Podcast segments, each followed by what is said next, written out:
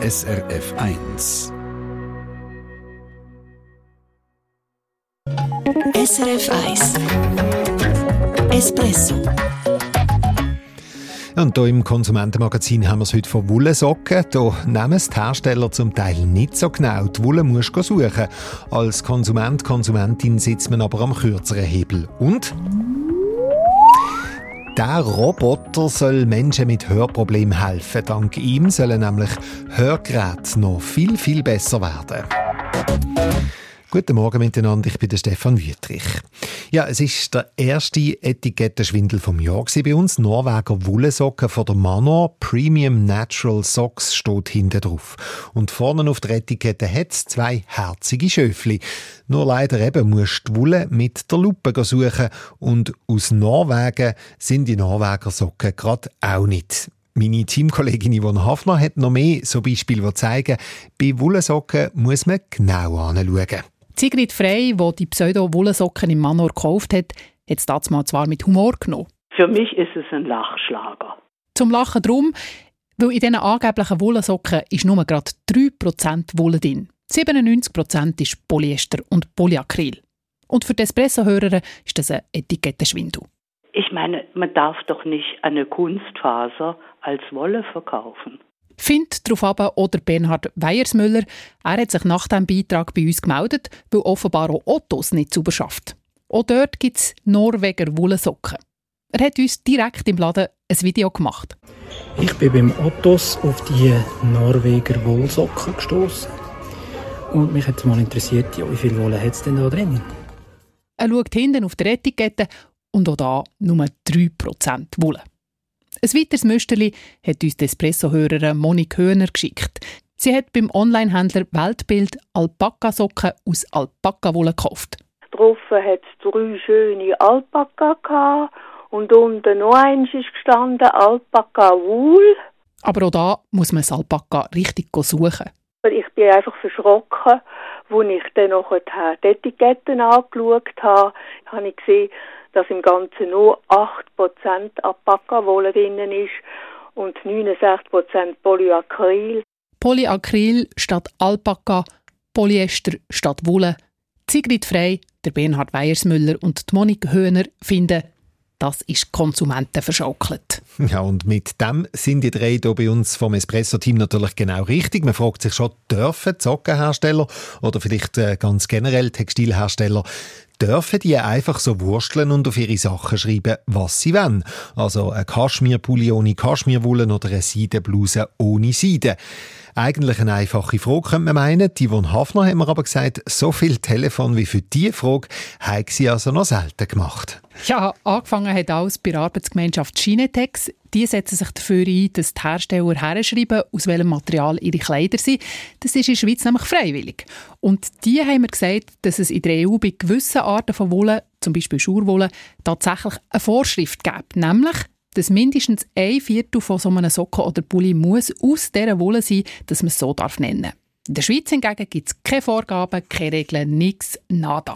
Also das heisst, wir können das Gespräch eigentlich abbrechen. Also Pech gehabt, man kann nichts machen gegen so Etikettenschwindel. Ah, ja, also ich habe gefunden, das kann es ja nicht sein und habe weiter telefoniert, weil grundsätzlich sind sich eigentlich alle Experten, Expertinnen, die ich telefoniert habe, einig waren, etwas als Wollsocken zu verkaufen, was quasi nichts von dem drin hat, das ist Täuschung. Und so bin ich beim Gesetz gegen unlauteren Wettbewerb gelandet. Das UWG verbietet nämlich Werbung, die irreführend oder täuschend ist. Das Problem daran ist, wegen so einem Pseudo-Wollsocken macht sicher niemand eine Klage, schon gar nicht ich als Konsumentin. Das könnte höchstens eine Konsumentenorganisation stemmen. Ich habe darum bei der Stiftung für Konsumentenschutz gefragt und dort heisst es, so eine Klage wegen UWG sei teuer, das mache sie nur bei grossen Problemen, wo ganz viele Leute betroffen sind. Mm, also das sieht nicht so aus, wenn es da eine Klage gibt wegen dem. Was heisst denn das jetzt für mich als Konsument, als Konsumentin, wenn ich irgendwo so eine Socke finde, wo eben nicht das drin ist, was drauf steht? Ja, das Gescheitste und das Einfachste ist sicher beim Verkäufer reklamieren. Ich gehe davon aus, die nehmen die Ware zurück und wissen dann auch, dass sie da einen rechten Mist verkaufen. Solche Fälle kann man aber auch der Schweizer Lauterkeitskommission melden. Es gibt ein Online-Formular, das man ausfüllen kann. Die Lauterkeitskommission schaut dann an, ob etwas wirklich eine Täuschung ist oder nicht. Und wenn ja, gibt es einen Rüffel für die Verantwortlichen. Die allermeisten Unternehmen nehmen so einen Verweis durchaus ernst, hat mir die Lauterkeitskommission gesagt, und gehen darauf ab über die Bücher. Und egal, ob jetzt Socken oder etwas anderes, ein Etikettenschwindel, können Sie selbstverständlich immer auch uns melden. Gerade letzte Woche haben wir zum Beispiel ein Müsterli bekommen mit einem Bäri-Müsli quasi ohne Bäri. Yvonne, jetzt gehen wir aber nochmal schnell zurück zu den Socken. Manor hat ja dann dort mal gesagt, ja, man meldet das dem Lieferant zurück. Was sagen jetzt bei den neuen Fällen Ottos und Weltbild zu dem Ganzen? Ja, es war ein kleines Knorz, bis ich von denen endlich eine Antwort hatte. Weltbild sagt, man bedauere, dass die Beschriftung von diesen Socken für Irritation sorge. Man werde den Lieferanten auffordern, in Zukunft auf den Begriff Wollsocken zu verzichten. Weltbild, das sind die mit den Alpaka-Socken, die finden, ein Schwindel sei das nicht. Sie haben die Beschreibung online jetzt aber angepasst. Es steht jetzt Socken mit Alpaka-Wolle. Ja, und ich sage es gerne nochmal, wenn Ihnen so etwas auffällt, bei Kleidern, bei Lebensmitteln oder bei anderen Sachen, wenn nicht das drin ist, was draufsteht, espresso.srf.ch. Das Konsumentenmagazin auf SRF 1, es ist jetzt dann bald 15 ab 8 Ja, genau so Situationen im Restaurant oder in einer Bar oder wenn es dann rundum noch trommelt und pfeift, wie gerade in Basel, wenn man sich in so lauten Umgebungen auf ein Gespräch konzentrieren dann ist das ja manchmal auch schon für Leute schwierig, die gut hören.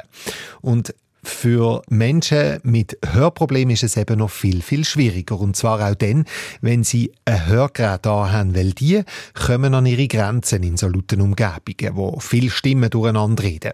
Und genau das soll sich ändern. Espresso? Aha. Schlauer in die Woche.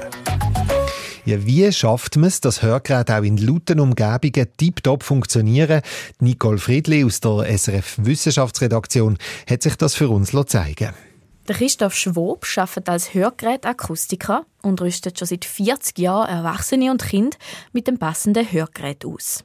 Wo er mit seinem Beruf angefangen hätte, seien die Hörgeräte ziemlich simpel gewesen. Sie haben damals einfach alle Geräusche aufgenommen, verstärkt und ans Ohr weitergeleitet.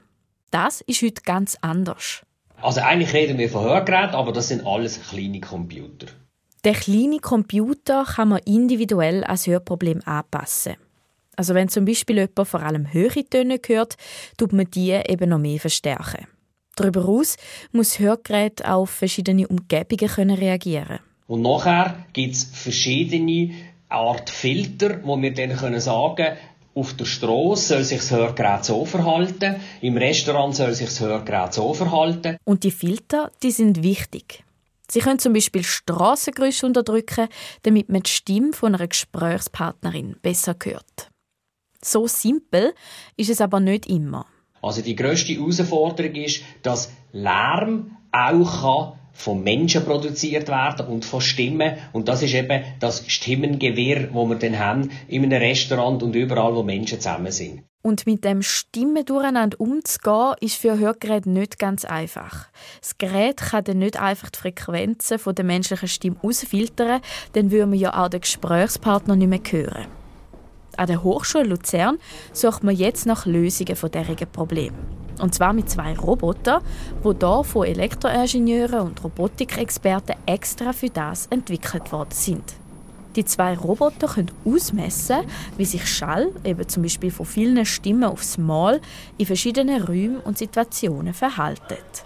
Für das fahren die zwei Roboter, wo so ein aussehen wie fahrende Schaufensterpuppen, selbstständig an unterschiedliche Orte an. Und dann geht's los. Der eine Roboter macht über einen Lautsprecher in seinem Maul ein Geräusch. Dass das so tönt, hat einen guten Grund, erklärt mir der Professor Armin Tachipur, wo das Projekt leitet. Wir gehen alle Frequenzen einmal durch und schauen, wie der Raum darauf reagiert.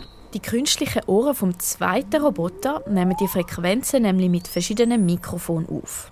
So sammelt er Daten, wie sich die Schallwellen durch den Raum bewegen, bis sie am Ohr ankommen. Und solche Daten sollen helfen, die Filter in den Hörgeräten zu verbessern. Wie genau, darf mir der Hochschule Luzern noch niemand verraten. Einer der Geldgeber für die Studie ist nämlich ein Hörgerätehersteller, der mit diesen Daten die eigenen Hörgeräte verbessern will. Ich habe darum den Hörgerätakustiker Christoph Schwab gefragt, was er denkt, in welche Richtung es könnte gehen. Eine Möglichkeit wäre, dass Hörgerät Tonaufnahmen weiterleitet. So ein Hörgerät wäre also mit dem Internet verbunden und würde die riesige Menge von Daten an einen zentralen Server weiterschicken. Der Grossrechner analysiert, aha, so wie das hier innen tönt, muss die Person in einem Raum sein, der ist etwa so und so groß. Dort hat es vielleicht so und so viele Leute drin. Wir haben eine Kaffeemaschine, Auto, die vorbeifahren, weil vielleicht die Tür offen ist. Also irgendwelche solche Analysen.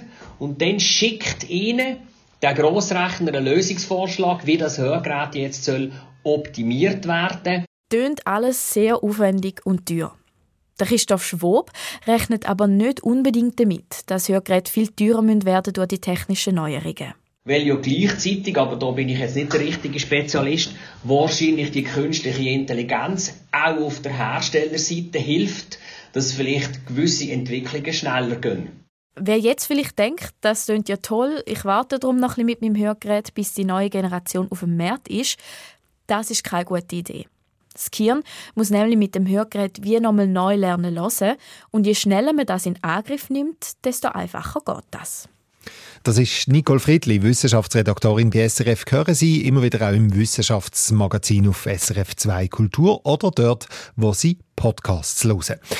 Ja, wenn bei Ihnen ein Hörgerät zum Thema wird, gehen Sie zu einem unabhängigen Akustiker, also einen, der Geräte von verschiedenen Herstellern anbietet. Und, auch das haben wir uns sagen Sie müssen nicht gerade sofort kaufen, sondern es ist gängig in der Schweiz, dass man ein Hörgerät im Alltag zuerst mal darf testen SRF 1 Espresso Eine Sendung von SRF 1. Mehr Informationen und Podcasts auf srf1.ch.